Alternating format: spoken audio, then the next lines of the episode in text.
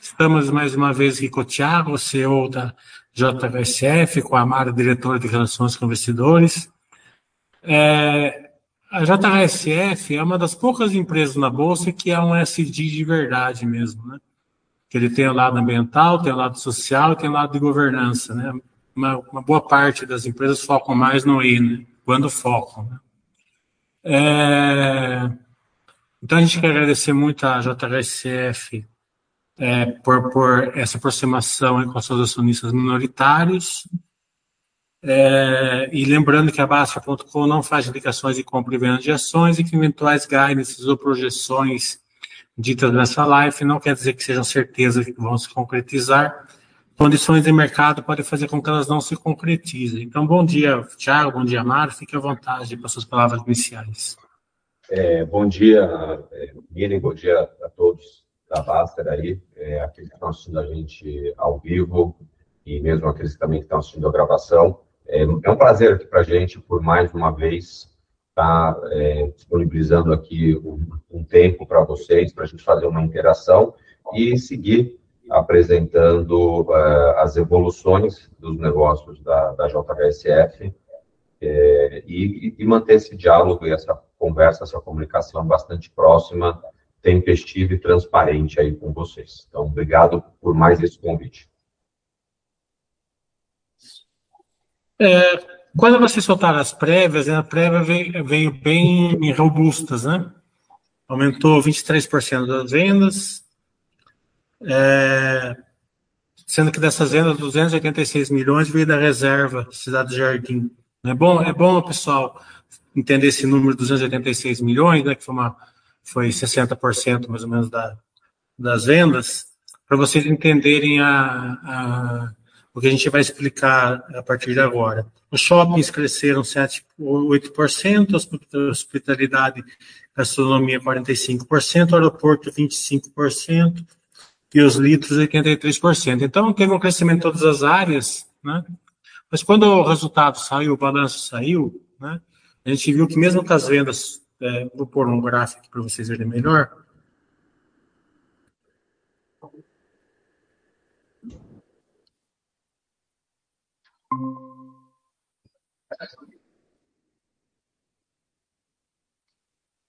A gente está vendo que a receita ela caiu 18%, mesmo com as vendas subindo 23%. Aliado a isso, o custo dos produtos né, e serviços vendidos aumentou 20%. Então, a receita caiu 18%, o custo é, subiu 20%. Né?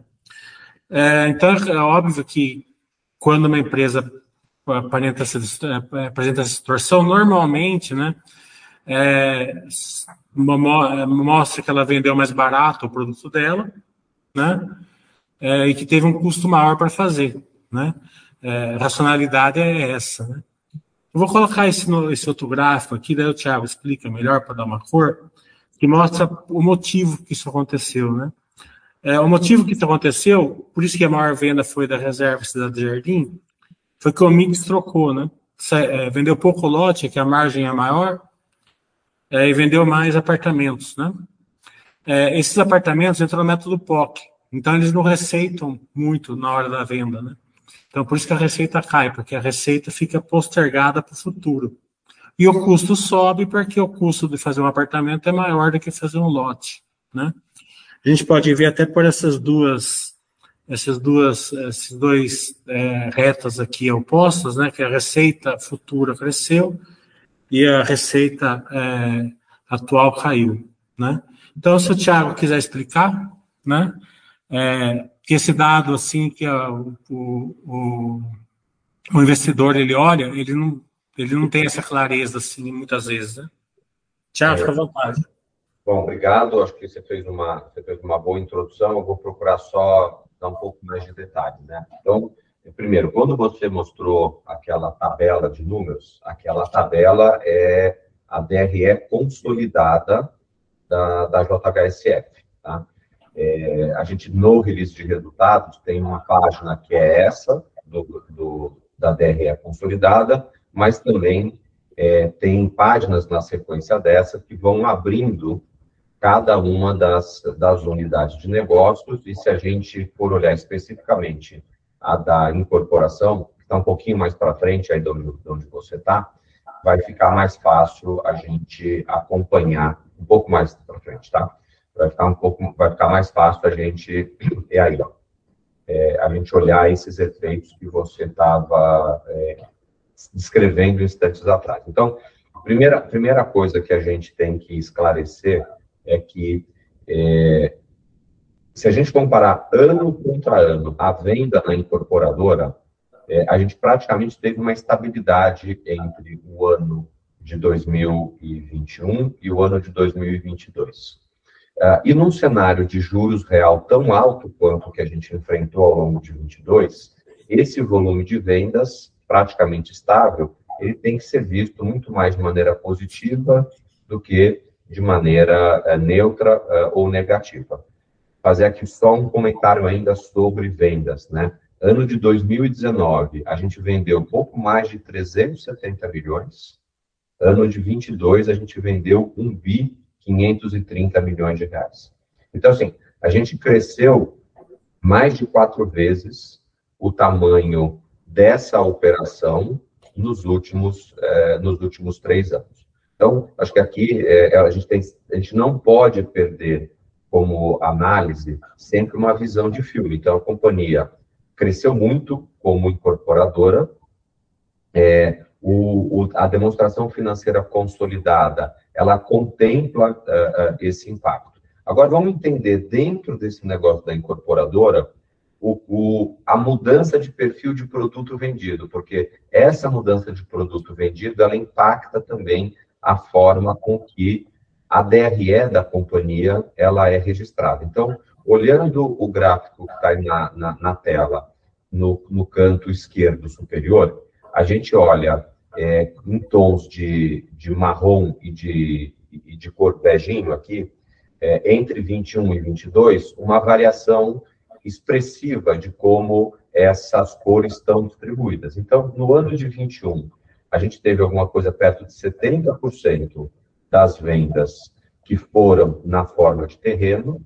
Quando a gente olha para o ano de, de 23, 22, perdão, esse número vai para perto de 40%. Portanto, a diferença nos dois anos para o 100% é o quanto a gente vendeu de produto construído ou a construir é, nesses dois anos, e o que a gente percebe é que teve um crescimento importante dessa parcela do a construir é, em 22, quando comparado com 21. Portanto, a gente tinha 414 milhões vendidos em 21 e nós vendemos é, 893, praticamente duas vezes e meia aí, é, esse mesmo valor. Quando a gente traduz isso para a DRE, e é o que eu queria chamar a atenção para o gráfico é, que está na parte de baixo agora, esse gráfico de linha no, no canto esquerdo, esse gráfico ele mostra que a gente vinha num ramp-up de reconhecimento de receitas, saindo de 265 milhões no ano de 19 e chegando a um bi meio no ano de 21, e a gente caiu esse reconhecimento de receita para 1,192. É, como é que a gente explica isso aqui para vocês de uma maneira simples, tá? Pela contabilidade que a gente tem que fazer, é, a gente vende um apartamento ou uma casa que ainda vai ser construído, é, existe um, um hiato entre a gente reconhecer a venda, que é o gráfico de barras no campo superior, e o gráfico de linha que está na parte de baixo. Esse hiato é o que a gente chama de receita a performar, que aí é o gráfico que está no canto direito é, superior, o gráfico de linha que está no canto direito superior. Então, a gente percebe que por esse gráfico, a, a empresa tem uma receita a ser contabilizada nos próximos trimestres de 578 milhões. Então, esses 578 milhões, eles vão explicar, Mili, parte daquela diferença da receita bruta que você abriu no, no seu comentário. Então, a gente vendeu, mas não reconheceu a receita. nós reconheceremos essa receita na medida que as obras desses uh, empreendimentos que foram vendidos para entrega futura, elas, elas aconteçam. Então, isso aqui é o que a gente chama do POC a reconhecer. Tá? Então, uh, uh, aqui, acho que é importante a gente mostrar esse efeito. É uma, é uma questão, talvez, complexa, que, que envolve contabilidade. Dentro da contabilidade, é uma metodologia específica que se aplica a quem, é, a quem tem essa atividade de incorporação, como, como nós temos, e ainda mais o efeito disso num, numa DRE consolidada. Por isso que eu acho que essa pausa aqui, para a gente passar pelo elemento venda, pelo elemento forma de reconhecimento de receita e pelo elemento receitas a serem reconhecidas, é importante para a gente fazer essa, essa construção do entendimento do, do lado operacional da companhia, que ele tem uma forma de reconhecer na DRE que é um pouquinho diferente de, da grande maioria dos outros negócios. Só vou só deixar bem, bem didático, bem claro, a gente falou na sigla POC. POC é uma sigla em inglês que é traduzida por percentual de conclusão da obra, o percentage of completion. Esse percentual de conclusão da obra, ele, ele, ele, ele me dá o tanto que eu consigo colocar de receita na DRE. Então, um produto que você falou, Reserva Cidade Jardim, foi um lançamento, na verdade é um pré-lançamento. É, e a gente, quanto que a gente andou a obra? A gente praticamente andou o custo do terreno e mais um, um custo incorrido que a gente tem. Então, tudo que a gente vendeu lá ficou nessa receita performar. A gente conseguiu colocar no nosso balanço cerca de mais ou menos um pouco menos de 20%. Mas não significa que a gente não teve receita com ele ainda. Então, por isso que ele ainda está lá no receita performar. E, e acho que é importante a gente separar a receita do fluxo de caixa. É porque um negócio de, de uma incorporadora, como é o nosso negócio, para a gente, muito mais importante é a gestão do fluxo de caixa do que necessariamente a gestão da, da DRE. Mas acho que o mercado está muito acostumado, e a gente não está aqui para tirar nenhum, é, é, nenhum, vamos dizer, viés aqui do mercado, a olhar a DRE. Acho que o nosso papel aqui é explicar é, a DRE, o balanço, o fluxo de caixa e o, o, os valores a receitar no futuro. Por isso que ler uma demonstração financeira não é apenas ler a DRE. Ler uma demonstração financeira tem que olhar todo é, é, esse, esse monte de, é, de informações que a gente disponibiliza é, para que você possa ter um entendimento mais completo sobre o real, é, o real estado né, de, uma, de uma companhia. Porque se fosse só a DRE importante, é, não precisava publicar balanço, não precisava publicar fluxo de caixa, não precisava publicar nota, notas explicativas, né? Então, também é interessante a gente mostrar um outro aspecto, que é o último gráfico que está aqui, que é o gráfico que está na parte de baixo do lado direito. Esse gráfico mostra que, na medida que a, que a, que a nossa incorporadora cresceu as vendas, a gente cresceu é, o dinheiro que tem a receber dos nossos clientes. E uma pergunta que é muito comum da gente receber, falar, ah, mas não tem um, um, um risco de ter uma inadimplência nesse, né, nesse seu recebimento? A gente costuma dizer o seguinte, que com o produto imobiliário, é, o cliente, somente após quitar a obrigação que ele tem com a companhia, é que a companhia transfere para ele a matrícula. Então, a principal garantia que a gente tem nessa operação daqui é que a matrícula de cada um desses imóveis que foi vendido e que ainda não foi totalmente recebido, ela é a, a, a matrícula que segue em nome da companhia e que só vai ser transferida para o cliente no momento em que ele é, quitar as suas obrigações. E por que, que é importante também a gente olhar esse é, praticamente 2 bilhões de reais que a gente está mostrando aqui? Porque isso aqui é um dinheiro que entrará no caixa da empresa nos próximos trimestres. Então, é, aqui a gente mostra que é, as vendas estão saudáveis, o reconhecimento da receita, ele leva em consideração essa tecnicidade do POC, do Percentage of Completion, como a Mara já explicou, e o fluxo de caixa da empresa. Nos próximos trimestres, ele vai ser é, é, hidratado com o recebimento desses praticamente 2 bilhões aí que a gente tem de receita, perdão, de carteira de recebíveis, de é, elementos performados e também de elementos a performar. Por isso que meu comentário de instantes atrás do fluxo de caixa, ele é muito importante. Então, aqui a gente está mostrando o seguinte, tem um fluxo de caixa de entradas para acontecer de cerca de 2 bilhões de reais. Tá? É, e com um elemento de crédito também, como eu coloquei, que é um elemento de crédito bastante seguro para a companhia. Miriam, acho que a gente trouxe aqui uma visão bastante detalhada, é, você aí na, na posição, vamos dizer, do mediador desse bate-papo, se ficou alguma dúvida, é, apresenta aí para a gente, para a gente poder concluir esse, esse pedaço aqui e poder passar para frente aí com relação a outros negócios da companhia. Não, vocês explicaram muito bem. Só um follow-up aí dessa situação que falta é do mix, né? Que a gente vai ver para frente, porque essa, essa, transformação do mix teve duas causas, né? O início da reserva Cidade Jardim e o final da venda ali do Boa Vista, né? Que acabou praticamente os lotes, né?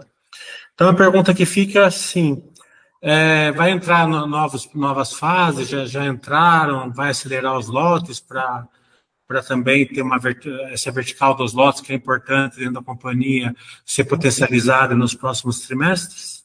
É, é, é super importante a sua, sua pergunta e a resposta objetiva é sim. É, a gente tá, a gente está desenvolvendo um projeto que a gente chama ele de Santa Helena. É, esse projeto é, ele é, tem como característica um tamanho de terreno, portanto é um, é um, é um projeto de loteamento, tá? é um tamanho de terreno que é o tamanho de terreno que é mais líquido, que são é, aqueles que vão até 3.500, beirando 4 mil metros quadrados. Uh, e esse, esse é, tamanho de terreno foi o que o sucesso da Fazenda Boa Vista, o sucesso do Boa Vista Village, é, fez com que acabasse, do ponto de vista do, da nossa disponibilidade de curto prazo, ter oferta desse produto. Então, é, o Santa Helena vem para trazer um complemento dessa, dessa disponibilidade. É, esse é um projeto que ele, ele deve estar é, mais ativo aí no transcorrer desse ano. É, então, a gente está é, é, tá olhando aqui como uma maneira de repor é, aquele estoque, e na medida que repõe esse estoque, também a gente destrava essa, essa maquininha, né, do, não só da venda, mas também do reconhecimento da receita, da carteira de recebíveis, e, e por aí vai. Tá? É, um contraponto, acho que ao mesmo tempo é importante ter um mix de produto equilibrado, porque uma hora o cliente ele quer a primeira residência, o apartamento, o produto imobiliário, outra hora ele quer investir num loteamento, numa segunda residência. Então, a gente até recebeu crítica no passado, mas vocês só estão concentrados em segunda residência, a pandemia vai acabar, então acho que também é um contraponto, é importante ter produtos para atender o cliente em diversas formas. É, outro ponto que saltou aos olhos aqui no balanço foi as despesas operacionais que aumentaram 25% no trimestre 16% ao ano. Né? É, também o mercado não, não gostou muito desse, desse, desse número, né? É, mas vocês têm boas notícias aí, né? Acho que o digital, né? E, e, outras, e outros eventos que vocês estão realizando é para controlar essas, esse aumento, certo, Tiago? É, é, tá correto, é, é, isso. A gente talvez tenha dois grandes elementos aqui para comentar. Um, digital. O segundo foram é, gastos que a gente fez como empresa, é, que é, tem a ver com projetos de crescimento de médio prazo que a gente é, entendeu que era o caso de despesar isso é, durante aí o, o exercício. Tá? Então, digital.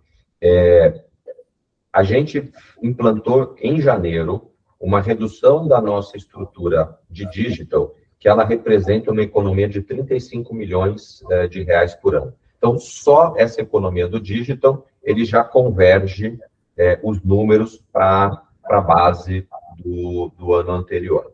É, com um detalhe, né, que a gente deveria até pensar que nesse número do ano anterior, é natural você ter é, um, um, impacto de inflação, então é, o efeito aqui é, é desse crescimento que a gente é, apresentou de 20 e poucos milhões, 20, 21 milhões, na verdade, no ano, perdão, no, no TRI contra TRI, ele em muito é, é offsetado por essa questão da, da inflação e também pela questão do, do, do, encerramento dessa operação do digital. Então, é, isso aqui acho que é, é, a mensagem relevante. O que, que a gente manteve do digital?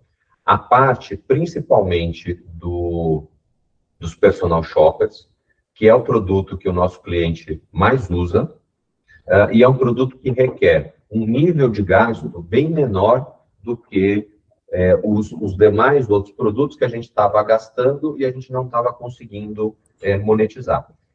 Para aquele pessoal que acompanha a gente de mais de perto há mais tempo, já deve ter escutado no passado a gente aqui trazendo uma crítica ao modelo, esse modelo de take rate, que é um modelo mais é, comum no, no e-commerce. Né?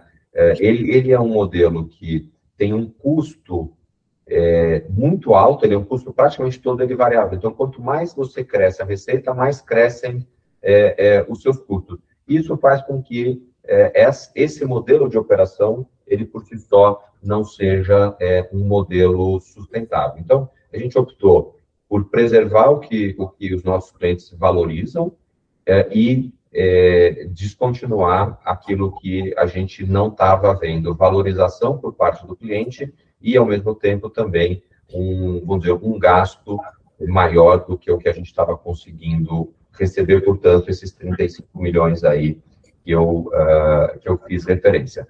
Então, dentro desse modelo para que a gente foi, é, a gente vai tornar é, esse serviço um serviço é, agora somente oferecido para os clientes da JHSF que forem membros do JHSF ID. Então, a gente sai no linguajar aí é, do, do mundo da tecnologia de pescar em mar aberto e a gente vai para um cenário de pescar dentro, dentro de um aquário. O, o que isso representa, em muito, redução de custos é, com marketing, é, marketing aqui no sentido da atração dos, dos clientes em mar aberto, então, são campanhas usando é, mídia social, Google, Meta, é, essas empresas, e indo para uma, uma situação muito mais de já ser um serviço conhecido para um universo que é um universo relevante para a gente, que são os nossos clientes, e continuar prestando um bom serviço para eles dentro dessa dentro desse olhar aqui, tá? De maneira de maneira resumida é isso, Miren, que eu que eu queria trazer aqui como informação para também explicar essa variação que teve nos gastos. Um, a inflação. Então, aqui, se a gente for imaginar o, o gasto líquido acima da inflação, ele é menor do que essa economia que a gente deve ter a partir de, do primeiro trimestre de 23, com a redução do dígito. É, e o último dado que o mercado não gostou, o estado financeiro, né, 150% a mais no trimestre, 50% a mais no anual, né? Aqui tem dois lados. Né? O primeiro, vocês que, que um que, que pode melhorar isso, o primeiro vocês não controlam é a taxa de juros, né? É, mas a segunda fica bem claro, assim, pelo mindset operacional que vocês têm, né? Vocês colocaram dinheiro na frente, aumentaram a dívida para fazer várias obras, né? Agora vocês atingiram uma certa maturidade, os shopping centers estão praticamente prontos, né? o Cidade Jardim já está pronto, a gente vai passar por isso na sequência. É, acredito que vocês têm uma mindset assim de dar uma, não digo uma pausa, mas ficar mais conservador nos novos projetos, justamente para baixar essa dívida. Então, é, para melhorar esse resultado financeiro, tem duas frentes. A primeira, uma queda da taxa de juros que esperamos que aconteça, a segunda, essa, essa diminuição do, da, da dívida líquida, justamente por esse, essa, esse mindset que agora vocês vão, digamos assim, aproveitar um, uma, uma, necessidade de aumento de dívida que vocês tiveram aí nos últimos anos. É isso, Tiago? É, é, é, por aí. Deixa, deixa eu, eu ir aqui no detalhe, porque acho que é importante a gente também construir o entendimento, de novo, aqui, é um resultado financeiro consolidado. O que a gente precisa entender é o, o como é que ele está sendo distribuído entre as uh, várias unidades. Então, acho que o primeiro ponto, você falou de investimentos. Quando a gente faz uma expansão de um shopping center, a gente primeiro coloca o dinheiro para depois começar a receber o contrato de aluguel. Então, o que a gente está vendo aqui nesse crescimento de resultado financeiro líquido é o custo financeiro do dinheiro que a gente foi colocando ao longo do ano passado na expansão do shopping Cidade Jardim e do shopping Catarina. É, a, e a gente ainda não estava vendo no EBITDA o resultado do aluguel desses dois shoppings. É, então, o shopping Cidade Jardim ele, essa expansão que nós fizemos, ela foi inaugurada há 15 dias atrás. Então, a partir agora do segundo trimestre, a gente vai ver uma melhoria do, do EBITDA que vem da, do aluguel dessas, dessas lojas adicionais que foram abertas na expansão. E, a partir do segundo semestre, a gente começa a ver a mesma coisa acontecer vinda do, do shopping, é, do, do, Catarina Fashion Outlet. Né? Então, quando a gente também olha é, do ponto de vista se essa decisão de investimento ela foi boa ou se ela foi ruim, eu queria pedir para você rolar um pouquinho para cima essa página que você está, mas não muito, tá? Eu queria ir na linha, minha apreciação das PPIs, por favor. Um pouquinho para baixo, um pouquinho para baixo. Tá? Nessa, não, não, não, você passou demais, é naquela mesma página, Billy. Aí. Aí tá bom, tá? Então, assim, olha que interessante. É, na, na linha ali, apreciação das PPIs, os números mais à direita, eles mostram 112 milhões, praticamente, 111,9 de crescimento em 22, contra 26 milhões no ano de 21. Isso daqui é uma demonstração é, de que esses investimentos que foram, foram estão sendo feitos na expansão dos shopping centers, uh, eles estão trazendo criação de valor para os nossos acionistas. Então, é, a gente, óbvio, quando está mostrando o EBITDA ajustado, a gente tira esse número, como sempre fez, tá? Mas o que a gente deve mostrar nesta avaliação é que parte da despesa financeira cresceu porque a gente cresceu o investimento. Esse investimento ainda não está gerando a entrada de caixa. Ele ainda não gerou faturamento, mas ele já gerou construção de valor para os nossos acionistas. Então, a partir agora do segundo trimestre para o shopping Cidade Jardim e do segundo semestre do shopping Catarina, é, o EBITDA ou a geração do resultado operacional deve é, melhorar e, com isso, a gente ter é, um início do processo do retorno caixa sobre o capital que foi é, investido nesses projetos. Isso eu falei de shoppings. É, quando a gente olha também no assunto da, da incorporadora, lembra que a gente mostrou uma carteira de recebimento que ela é futura. Então, aquela venda que a gente fez e que ainda não recebeu, ela também, no tempo, vai gerar é, uma, um recebimento para a companhia, não só do caixa, mas esse caixa vem corrigido ou pelo INCC ou pelo, uh, pela inflação. Então, no tempo, também a gente deve ver um crescimento dessa receita financeira que vai diminuir a despesa financeira líquida que está apresentada ali no, no, na, naquele, naquele resultado financeiro. E, em menor escala, a gente também fez o hangar 8, 9, 10, perdão, é, 9, 10, 11, 12 do aeroporto, que, com a mesma lógica que a gente falou da expansão do shopping Cidade Jardim do Catarina, a partir agora de 2023, esses hangares começam a gerar é, resultado para a companhia. Então, é, espero aqui com isso ter ajudado no, no entendimento do, do número. É, e, e, a gente pode, se não tiver, não ter ficado dúvida, passar para um próximo tópico. É, só, só para complementar, um qualitativo, é, essas expansões, a Shopping Cidade Jardim abriu sem vacância, ou seja, 100% ocupada, e com isso a gente tem, esse, a gente fala que vai gerar o caixa, a gente sabe por causa disso, a gente está com ela alocada, e a do Catarina também, o nível de locação, de comercialização está indo bem, bem em linha para sair 100% totalmente ocupado. Então, com isso tem um retorno para os lojistas. É, vamos, vamos para os shoppings agora. Né? É, a expansão da cidade de Jardim ficou pronta, né, você já falou, e a Catarina é, vai ficar pronta agora no, na virada do semestre.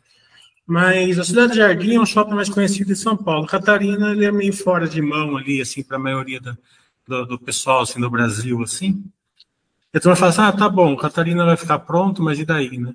É, vamos colocar em perspectiva né, o tamanho do shopping e a, e o tipo de mix que ele tem, né? Porque é importante, assim, vamos usar ali um Shopping Dom Pedro de, de referência, ele acredito que vai ser uns 70% do Shopping Dom Pedro, né?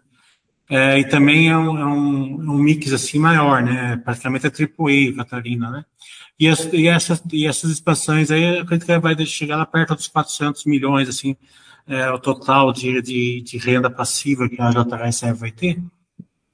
É, vamos lá. É, falar especificamente dessa expansão do, do Catarina, né? É, o Catarina já é, há alguns anos, o maior outlet é, do Brasil, uh, e já é considerado também há vários anos como o melhor outlet é, do Brasil. É, ele fica a meia hora de São Paulo, é, então, dependendo de onde você está em São Paulo, às vezes é mais perto chegar no Catarina do que em alguns outros bairros da, da cidade de São Paulo. Então, isso para a gente é importante de contextualizar, principalmente para quem não é da cidade, para dizer que é, outlet no mundo inteiro não fica dentro de um centro urbano.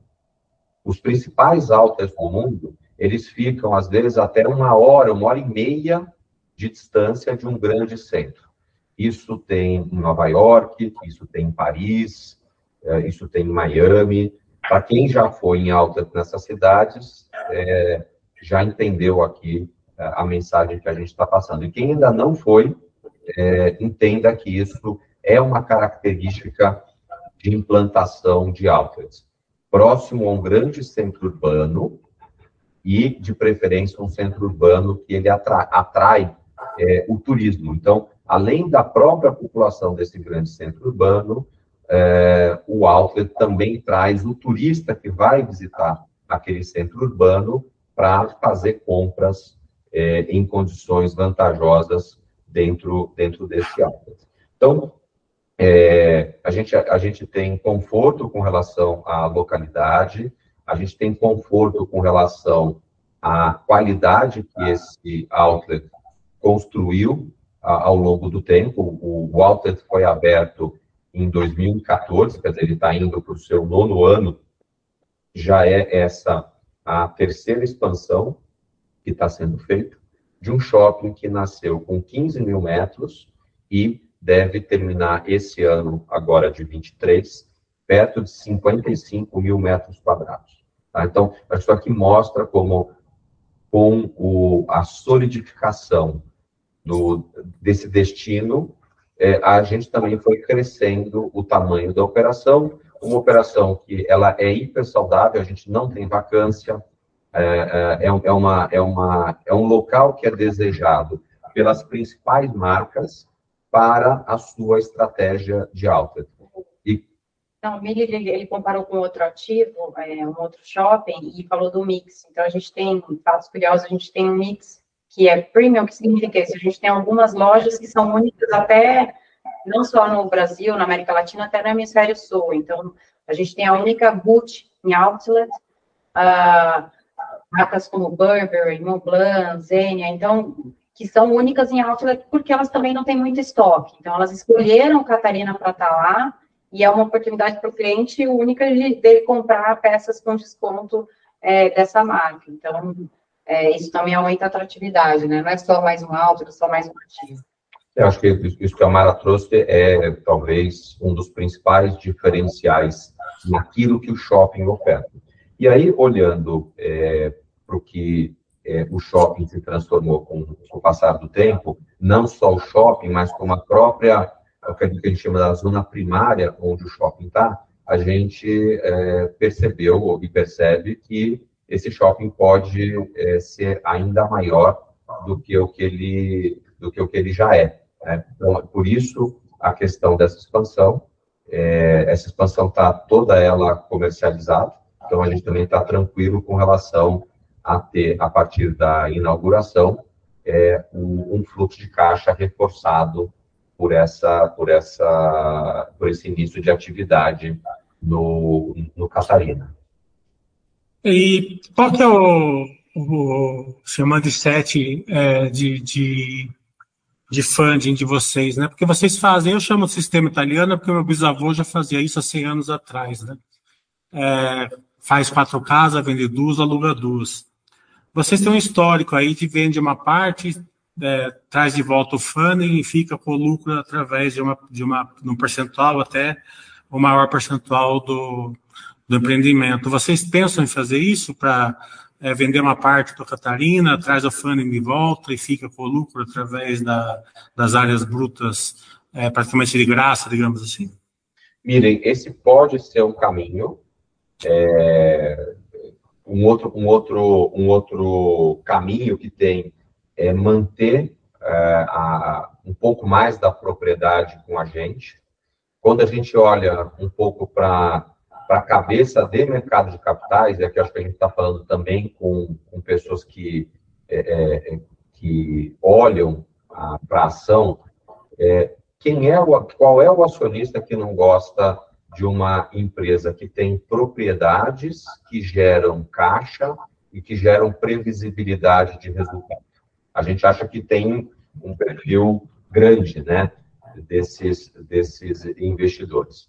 Então, assim, é, para a gente também preservar mais, mais geração, mais geração de caixa na, na empresa uh, e dar mais previsibilidade de resultado futuro, isso deveria ser um elemento de percepção de maior previsibilidade né, na, na, na geração de lucros e, portanto, deveria representar um, um, um efeito positivo na percepção de é, lucros futuros barra de múltiplos é, para a empresa. Então, assim, a gente passa aqui o tempo inteiro é equilibrando as decisões, né, entre é, a, a, criação de valor, aqui eu estou falando de um elemento de criação de valor, como falei instantes atrás, da PPI, que é uma mensuração desse, desse processo, a geração de caixa para a companhia, a geração recorrente,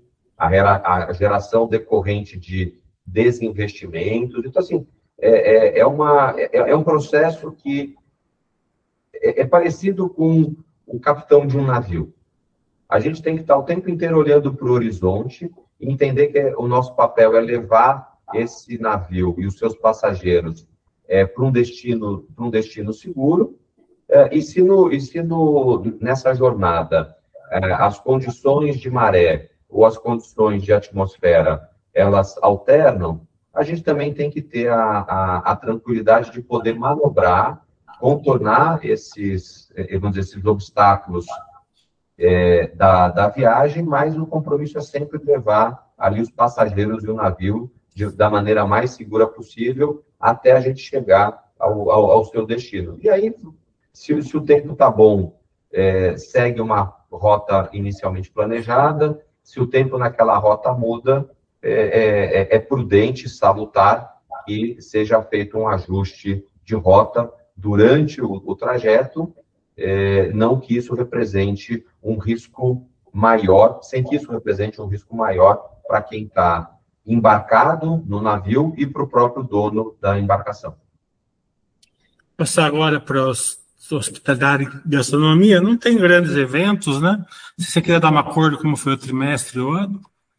Eu acho assim, acho que no geral, é, essa é uma outra atividade que quando a gente olha também de uma maneira um pouco mais longa aí, é, é, o, o, que está acontecendo, é, geradora de caixa, é, sobreviveu a um cataclisma chamado é, lockdown, tanto na parte dos restaurantes quanto na parte dos, dos hotéis. Tem hoje valores que são recebidos no, na, no que é taxa diária, que é 75% maior do que, do que era no ano antes da pandemia. Se a gente olhar é, naquilo que a gente chama de receita por quarto disponível, praticamente dobrou essa receita, cresceu 94% nesse período mais longo.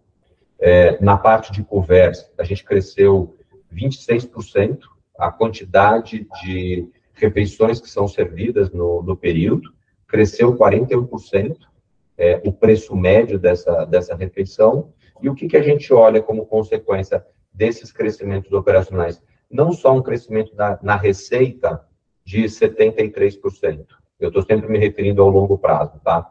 É, mas também é, um crescimento de praticamente 180% no, no EBITDA. Então, assim, é, é, eu acho que aqui, é, para a gente que tem que pensar com aquela cabeça do, do comandante de, de, um, de um navio, é, a gente passou por um período de, de mares revoltos aí, mas a gente está conseguindo entregar é, esse, esse navio e os seus passageiros no, no destino final com, com, muita qualidade. Acho que essa analogia que eu tinha usado instantes atrás é, encaixa bem aqui para como a gente descreve essa questão do que está acontecendo em hospitalidade e gastronomia. É, a gente, é importante, um qualitativo importante é, é, a gente abrir novas operações com sucesso, então, Trancoso e o restaurante de Nova York. É, esse ano está entrando mês que vem o Itaim, que vai agregar ainda valor nesse, nessa geração que o, que o Thiago mencionou. Se eu não me engano, tem um casamento para ir em Trancoso no meio do ano, aceita um voucher.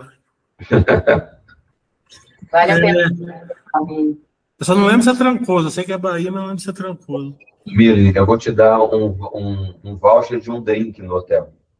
Tá bom. É, vamos para o aeroporto agora, né? É, você for. Crescimento grande, né? É, quatro novos hangares. É, no começo eu não entendia muito bem o porquê do aeroporto, agora eu entendo, faz parte do, do sistema JHSF de, de AAA, né? Então, o cara que mora na Boa Vista ter um aeroporto, o cara que mora em Santo Jardim, né? É a Catarina, para quem não sabe, a Catarina, o, o Tilete é na frente do aeroporto. Né? É, então, é, o crescimento, como que está os aluguéis, né? O shopping já viu que está 100% locado, acredito que a demanda do aeroporto também está tá bem alto também. É, Milen, é legal você, você ter feito esse comentário que você fez, de que, para quem não conhece, que você falou que fica em frente e tudo mais, é, até para me lembrar aqui de reforçar um convite que a gente sempre faz para quem é, quer conhecer melhor a JHSF, fazer contato aqui na nossa área de relação com investidores. É, quando eu digo quer conhecer melhor, não só ter um papo começo, como a gente está tendo aqui, mas também poder visitar é, os locais onde a gente tem essas operações. E ah, visitar um outlet é, é um negócio mais ou menos conhecido, mas, por exemplo, conhecer um aeroporto executivo é algo, é algo diferente. E e, e essa experiência de poder vivenciar a operação de uma, de uma companhia é também uma oportunidade de conhecer melhor a lógica do que está sendo feito. A gente, como empresa, tem uma lógica que ela é distinta de, é, do que existe disponível hoje aqui no, no Brasil.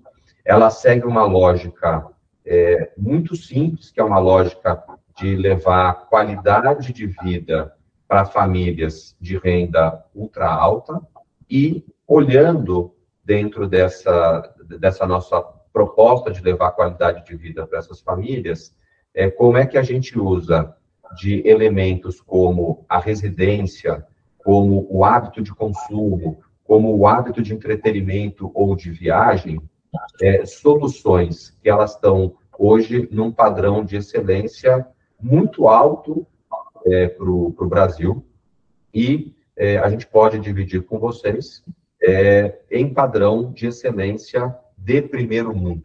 Né? Então, quando a gente vê, por exemplo, a repercussão do, da crítica ao, ao restaurante Fazano de Nova York, ela é das melhores possíveis. A gente está falando de uma cidade hipercompetitiva como é, Nova York na gastronomia. Por exemplo, o, o restaurante acabou de ganhar um prêmio de uma instituição italiana chamada Gambero Rossi, como o melhor italiano de Nova York. Então, a, a JHSF, ela está é, sempre comprometida em, em, entregar essa qualidade de produto e qualidade de vida para os clientes, através das suas várias é, verticais de negócio. Então, quando a gente também viu a parte, é, ou a oportunidade que tinha no Brasil para construir um aeroporto executivo, é, a gente foi e perseguiu essa, essa oportunidade, no sentido de que Brasil, sendo o segundo maior mercado do mundo de aviação executiva, é, ele é um mercado grande, ele é um mercado relevante. É, quando a gente olha São Paulo inserido nesse mercado, São Paulo concentra 40% das operações de aviação executiva no Brasil. Então, a gente está falando da principal região no segundo maior mercado do mundo. E um tipo de atividade que ele é tratado de maneira marginal nos aeroportos comerciais. Portanto, a experiência que o usuário da aviação executiva tem nos aeroportos comerciais, ela está muito longe de ser razoável. Ora, quando a gente traz é, o Catarina para operar, com essas, com essas preocupações de qualidade, de bem-estar que a gente já colocou, o aeroporto vai sendo testado por esses clientes e vão dizendo o seguinte, pô, de fato, é uma experiência muito melhor operar através do Catarina do que operar através de outros aeroportos.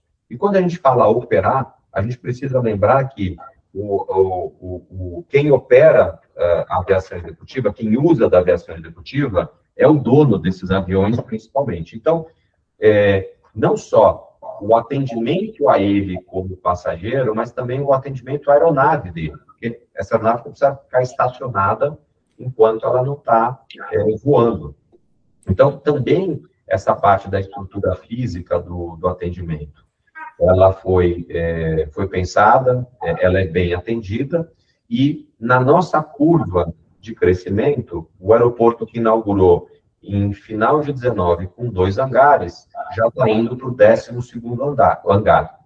É, um aeroporto que tem pouco mais do que três anos, já é hoje o maior aeroporto no Brasil em termos de frota de, de aviação executiva. Então, é, isso aqui é uma, é uma construção é, que a gente também está entregando é, no, no longo prazo de, de um negócio não entendido há quatro anos atrás, por, por, porque também a aviação executiva ela não é bem entendida é, dentro do nosso mercado de capitais, porque não existem referências em termos de aviação executiva. Então, acho que o trabalho que uh, o nosso time de RI tem buscado fazer no esclarecimento da lógica do porquê que faz sentido ter é, um aeroporto como esse. Então, olha que interessante nessa página que está na tela.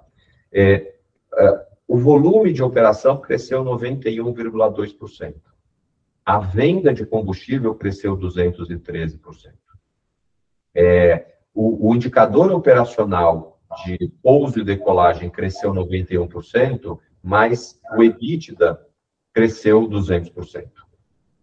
Então, é, é, isso aqui é, uma, é um efeito da alavancagem operacional que essa atividade começa a perceber na medida que a gente tem mais uh, aviões, mais venda de combustível, mais, mais operações de aviões, mais venda de combustível e mais também aviões angarados no, no aeroporto. É, dá para a gente dizer que chegou aonde quer chegar para o aeroporto? Não, mas dá para dizer que a gente está indo na rota da da, da construção, é, e aqui construção no sentido figurativo da, da, da palavra, é, de um negócio gerador de renda para a companhia com previsibilidade geração de resultados. Só para deixar mais é, didático, ilustrativo, a gente colocou esses indicadores de pouso e de litro, e a gente fala de angaragem, porque são basicamente as três receitas principais que geram para o ativo, para o aeroporto. Então, cada vez que ele usa a nossa pista, que é o pouso ou a decolagem, o, o, avião ele paga como se fosse um, um pedágio. Então, a gente recebe uma tarifa, uma receita advinda desse, desse movimento que é pouso e decolagem. Toda vez que ele abastece o, o avião e a gente tem um posto de gasolina, a gente fornece o combustível para ele abastecer, a gente recebe uma receita em cima desses litros abastecidos. E, e, e, obviamente, a gente cobra o aluguel do estacionamento, entre aspas, né? A gente chama garagem, então toda vez que a aeronave para, seja no andar ou baixo que é descoberto, a gente, a gente cobra do cliente. Então, são essas três receitas que refletem no resultado para a gente. É, vamos falar do Land Bank agora. É importante para a gente entender o mindset de vocês aí para os próximos, próximos trimestres. Vocês têm um land bank bem poderoso, né? bastante loteamento para fazer. Até tem um aqui na minha cidade aqui que é, tá, ainda não está nem, nem, nem, no começo. É, mas o land bank de vocês é muito grande, né? Para que seja 30 ou 40 bilhões aí, se eu não estou enganado, se eu estiver enganado, você me corrija, com uma duration de uns 15 anos, né? Para colocar tudo isso aí é, de, de, de, em pé, né? É, baseado na taxa de juros, né? Não faz, não faz muito sentido agora, principalmente que vocês têm um entendimento de diminuir a dívida, de, de comprar novos é, terrenos, a não ser que apareça uma oportunidade ímpar aí. É, então, pro, é isso mesmo que vocês estão pensando, em ficar com esse land bank que é 15 anos aí, acredito que seja a duration dele, pelo menos, é, e focar mais mesmo numa diminuição da dívida, é, e, e, aproveitando algumas oportunidades ímpares que, que aparecer? É, Emília, acho que a resposta é sim, é, a, a, sua lógica está correta.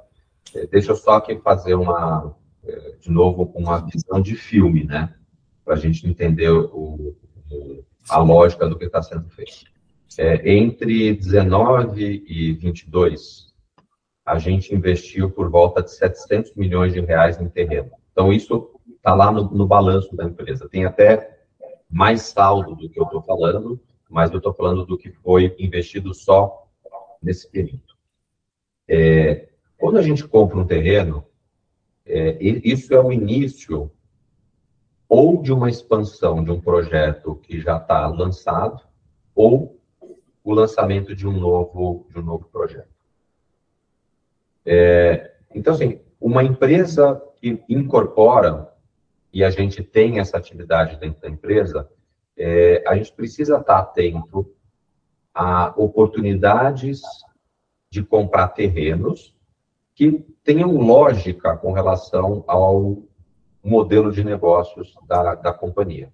Eu estou usando a palavra comprar porque a JHSF é uma das poucas empresas que compra o terreno ao invés de fazer permuta do terreno. É, e quando a gente compra esses terrenos e começa o desenvolvimento de um novo projeto ou de uma expansão de um, de um projeto já, já existente, é, isso daqui é, entra num ciclo de produção que pode demorar dois anos, pode demorar cinco anos, pode demorar 15 anos. É, esse tempo de, onde colocar aqui, de demora, ele tem muito a ver com a maturidade da região onde aquele terreno está. Então, se a gente comprou o terreno num preço bastante atrativo e a gente planeja para aquele terreno é, um projeto com preços também atrativos, é, a gente vê que aquele projeto tem uma certa margem e essa margem ela precisa ser transformada é, em ação comercial nos momentos é, adequados do ciclo macroeconômico. Então, o que, que eu estou querendo dizer com isso? Quando os juros sobe muito, é, esse é o momento é, mais difícil desses ciclos é, para projetos como esse que a gente está descrevendo. O, e o inverso também é verdade. Quando a taxa de juros cai, é, a economia é fomentada por colocar um pouco mais de dinheiro no consumo, entendido como também consumo aí a compra de, de imóveis. Então, acho que esses últimos, talvez, 12 meses, 18 meses, foi um período que a gente viu é, um crescimento rápido e relevante. Não é só da taxa Selic, mas é da taxa de juro real. Tá? É, e isso, fez, isso faz com que nesse momento, é, seja o momento é, do, do que a gente chama do down cycle. Agora, a partir do momento que a gente tiver uma inflexão dessa, dessa situação para uma situação de juros reais menores, é, a gente deve ter uma inversão desse, desse processo como um todo acontecendo. E esse é um elemento que a gente tem que navegar dentro daquela, de novo, analogia do, do navio. Então, acho que a gente está com é, o navio carregado de bons, é, de bons terrenos e que a partir do momento em que as condições macroeconômicas sejam mais é, favoráveis, faz sentido a gente colocar esse land bank como novos lançamentos é, é para o mercado. E aí seguir com, com, com o nosso, vamos dizer, ciclo operacional de transformar terreno em produto final, vender aquele produto final, receber e gerar caixa nessa, nesse ciclo como um todo. E, e ao mesmo tempo que a gente espera esse ciclo ou essa né, melhor momento, a gente tem os outros negócios que, que a gente apresentou aqui, né? Estão gerando renda. Então, hospitalidade, gastronomia, aeroportos, shoppings e até os próprios empreendimentos que a gente está vendendo no momento da incorporação. Então, não é que a gente parou o barco e né? Só está esperando o melhor momento.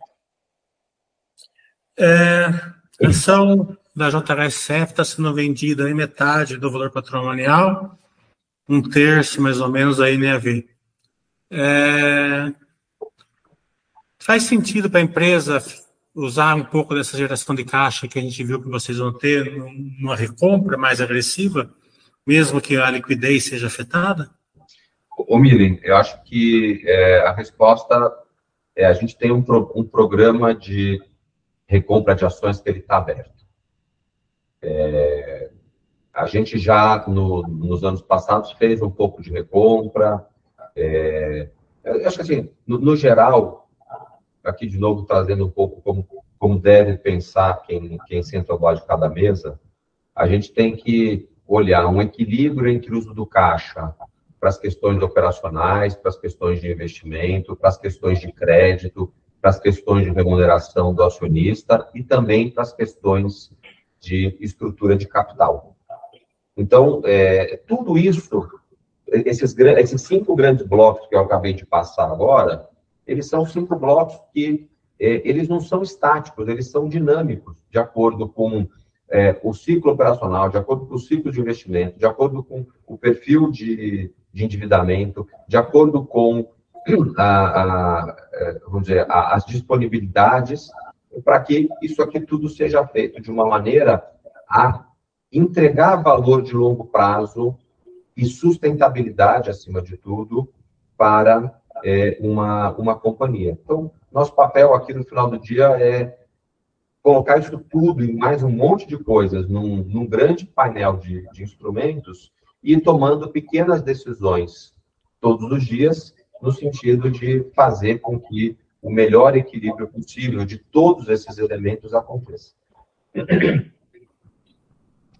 Nessa mesma, nesse mesmo pensamento aí de precificação é, da ação, o grande temor do acionista minoritário em relação ao eventual OPA que a empresa possa fazer, o controlador possa fazer, ou mesmo é, algum outro grupo fazer. Né? Então, é, como é que vocês é, podem, é, digamos assim, acalmar o seu investidor, pessoa física, assim, que, que aqui da Baixa, por exemplo, ele não liga muito que a preço da ação caia, mas tem esse temor aí que ele fique de fora de uma eventual retomada. É, vamos lá. Acho que assim, primeiro, a gente não tem é, nenhuma sinalização de que acionistas atuais da companhia tenham essa, essa preocupação. É, a gente está no mercado de capitais. Assim, o mercado de capitais, para quem é, participa desse mercado, entende essas questões de preço e valor. E não cabe aqui é, a gente ficar dizendo que o preço está desconectado do valor. Não é esse o nosso papel. O nosso papel é estar focado todos os dias na construção de valor. Isso é o que a administração de uma companhia pode fazer. Os agentes de mercado é que tem que entender se dentro da visão que ele tem de uma companhia é, existe uma assimetria entre o preço de tela e o valor que já está ou está sendo construído. Então, toda vez que um, um investidor ele acha que ele vai ganhar dinheiro alocando capital numa determinada companhia que vai ter essa é, questão do, da diferença entre preço e valor, vamos dizer, acelerada, é, é, é o que acaba acontecendo. Isso são as famosas rotações de carteira. Né? Então, assim, o que, que, é, o que, que não é difícil de entender? Num cenário de juros altos, existem é, setores é, da economia, segmentos dentro da Bolsa que vão ser beneficiados e outros que vão ser é, é, prejudicados. Então, isso aqui é um ciclo que, é, por mais que a gente acompanhe todo dia, não é a gente que dá preço na tela. Então, é, é, é, é uma, é uma é, eu acho que isso aqui é, é, muito, sim, uma preocupação do investidor e deve ser.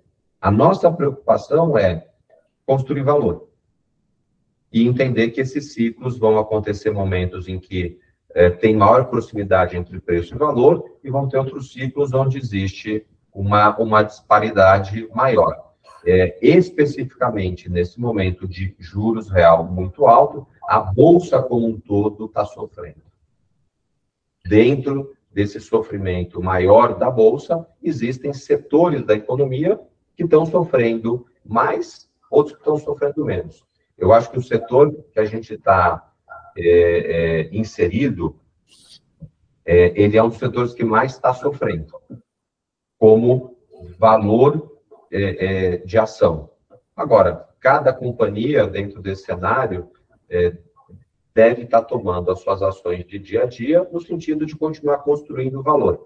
Eu aqui falo pela, pelo que a JHSF está falando e não pelo que outras empresas podem aí estar tá fazendo. Então, acho que a nossa conversa de hoje foi uma conversa interessante para a gente poder é, atualizar todo mundo com relação à construção de valor é, de longo prazo, que a gente acho que hoje consegue mostrar claramente nesse intervalo de 19 para 22, como a gente apresentou em várias páginas desse material que você dividiu é, com todos nós, é, uma estratégia é, olhando para frente, é, que ela é seguir é, o, o, nosso propósito aí de levar qualidade de vida para os nossos clientes, é, um comprometimento da companhia com o mercado de capitais, com os credores, com é, os clientes e com os funcionários, que é um compromisso de longo prazo, por isso que a sustentabilidade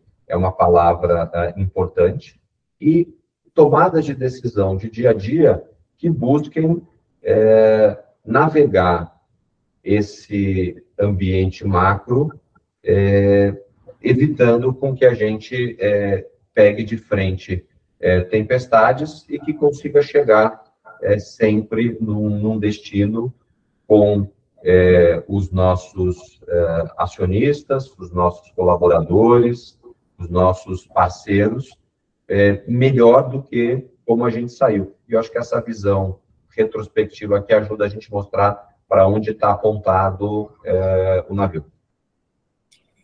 É, por final, como eu falei, a JSF, na minha opinião, é uma das poucas empresas que é um SD completo realmente, né? E na parte do S, né, vocês têm bastante é, é, entidades que vocês ajudam, né? É, eu fui testemunha que quando infelizmente a gente teve aquele problema aqui na, no litoral é, de São Paulo, é, o Tiago ajudou a capitalizar ali através do Gerando Falcões ali uma ajuda não só financeira como estrutural ali para as áreas afetadas. Acho que foi mais de 10 milhões que é, o Gerando Falcões é, acabou arrecadando. Então, se você quiser dar uma cor das principais entidades que vocês ajudam, né? Qual que é o ali para o pessoal poder ajudar? Se pode ajudar somente com dinheiro, se pode é, fazer algum, algum trabalho, é, dá uma cor para a gente. Milen, acho que assim, a, a, a, responsabilidade social de, de cada pessoa, ela é um, é, um, é um elemento muito importante. Eu acho que a gente, como empresa, tem clareza da responsabilidade social que a gente tem, é, e isso tem a ver com como a gente lida com todas as pessoas que são interface com a empresa. Eu vou assistir aqui os acionistas, os colaboradores, os parceiros de negócios, é, as comunidades que são vizinhas aos nossos empreendimentos, porque elas são é, impactadas pelos empreendimentos, e o impacto aqui não necessariamente tem que ser um impacto negativo, muito pelo contrário. É, a gente olha é, essa, essa relação com o, o, vizinho do empreendimento como uma relação que deve ser de ganha-ganha. Então, acho que isso aqui é um, é, um, é um princípio maior que existe. Especificamente com relação a, a esses momentos onde a gente tem é, uma, uma questão de uma tragédia, e que precisa de uma mobilização por uma, uh, uma questão é, humanitária, é, é, é, é uma questão assim, muito pessoal isso, né? Uma questão da gente entender se a gente se isso é um problema nosso ou não é um problema nosso. É, e eu acho que nesses momentos a gente procura organizar recursos organizar pessoas, organizar iniciativas para que a, a, solidariedade que aquele momento demanda, ela possa chegar até a pessoa que precisa. Então, é, quando a gente estava em, vamos dizer, em parada aqui como país por conta do, do carnaval, aconteceu uma tragédia uh, aqui na, na região do litoral norte de São Paulo. Uh, e quando eu me dei conta de que, é, especificamente Gerando Falcões, que é uma entidade que a gente apoia a causa deles, é, tinha ido enfiar literalmente o pé na lama para ajudar a salvar vidas e reerguer famílias que tinham perdido ou parentes ou o pouco patrimônio que tinham, os poucos bens que tinham, uh, eu, eu achei que era o melhor tempo para o meu carnaval, era ajudar quem estava lá na linha de frente, encarando a diversidade do, do, do terreno, é, a diversidade emocional de ver é, vidas que se perderam, pessoas que tiveram órgãos amputados, famílias que perderam o pouco que tinham, é, do que eu ficar pensando em descansar aquele período. Não só eu aqui, várias pessoas da JVSF e vários conhecidos de outras empresas, de outras organizações, a gente fala entre, é, a gente se fala bastante, e a gente resolveu é, fazer esse movimento de, de, de solidariedade. Então, a, a, mensagem que a gente sempre procura deixar aqui é, é pensa, no, pensa nesse teu próximo, como é que você pode ajudar esse próximo? Às vezes, a ajuda mais fácil, ela é a ajuda do dinheiro. Às vezes, a ajuda possível é a ajuda de doar o tempo. Então, assim, ou tempo ou dinheiro, procura melhorar a, a, essa, a vida de pessoas que, têm muito menos do que o que a gente tem, ou que estão precisando muito mais de algo que naquele momento nos sobra. Então, é isso, isso acho que é um espírito de, de, de solidariedade, um espírito de preocupação com o próximo, é um espírito de querer fazer com que mais pessoas melhorem, é, mas se a gente não se ajudar, elas não vão conseguir por si só superar aquele momento de adversidade. É, também queremos agradecer ao pessoal da Basta.com que ajudou ali o Gerando Falcões, doou, teve várias pessoas aqui que doaram, né? É, e queria, quero agradecer a JHSF, através da figura do seu presidente, do Tiago, da diretora de Relações com Investidores, Amara. Queremos agradecer também ao time feminino da JHSF, Relações com Investidores, que trabalha demais e que nos ajuda aqui a, a organizar nossas lives periódicas que a gente faz pela JHSF. Então, se vocês quiserem falar suas palavras finais, fiquem à vontade. Obrigada, Mili, time feminino, é verdade, a gente tem um time feminino aqui. É, aí reforço o convite do Tiago, a gente até levou já um pessoal da Baster, né, Mili, para conhecer os nossos ativos, foi bem interessante. Então, reforço o convite para quem quiser conhecer, a gente pode organizar através do, do Mili. É, e também fica à vontade, se for alguma dúvida, para entrar em contato no ri.jhsf.com.br. É, se quiser também ligar no 011 3473 54. Você deu um branco, 5408. 5473. 5473. 3702 5473. É... Para quem tiver dúvida dos últimos números, é só pegar no J. teclado JHSF. JHSF. É. Nem tem mais teclado agora, é celular todo mundo usa, acaba. É, acho que tem até o começo, é. né? no teclado não tem número. Boa. É, mas boa. WhatsApp, não, tem o um número, sim. Tem, ah, tem as letras. Tem, tem as letras. É, e obrigada aí pelo tempo, mais uma vez, João. É, bom, eu não, não, não tenho palavras aí para agradecer mais uma vez a, essa, essa oportunidade da gente falar um pouco da, do, da JHSF, de resultados recentes, de resultados talvez mais de longo prazo, olhando para trás, mas acima de tudo apresentar aqui a, a, a nossa estratégia de maneira muito autêntica, transparente, aberta. Obrigado, Miriam, também pela, pelo subengajamento aí que você traz essas causas que de tempos em tempos uh, aparecem e a tua capacidade também de replicar esse, esse movimento junto a uma comunidade que você tem é, bastante proximidade. Então, em nome das N entidades que são ajudadas aí, é, nesse último ciclo, principalmente a Gerando Falcões, aí, que tem à frente o Edu Lira, que é, é, é um líder excepcional, é, fica aqui o, o, o, meu agradecimento pessoal pelo que, pelo que você também tem feito por, por, por todos nós, tá? Obrigado. É, só é, dando um adendo aqui que é, quem desenha tudo essa a comunidade Basta é o próprio Basta, o Thiago, né? Eu só sou uma pequena ferramenta aqui do site, né?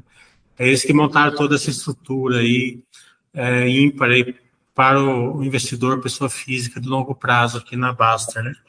E temos também o nosso lado feminino aqui na Basta, né? Quem manda aqui, na verdade, é a Tia Mary, né? Então, a, as meninas também mandam aqui na Basta. Aqui. Muito bom. Girls Rules. Então, é, Thiago, vamos encerrar? Vamos, obrigado.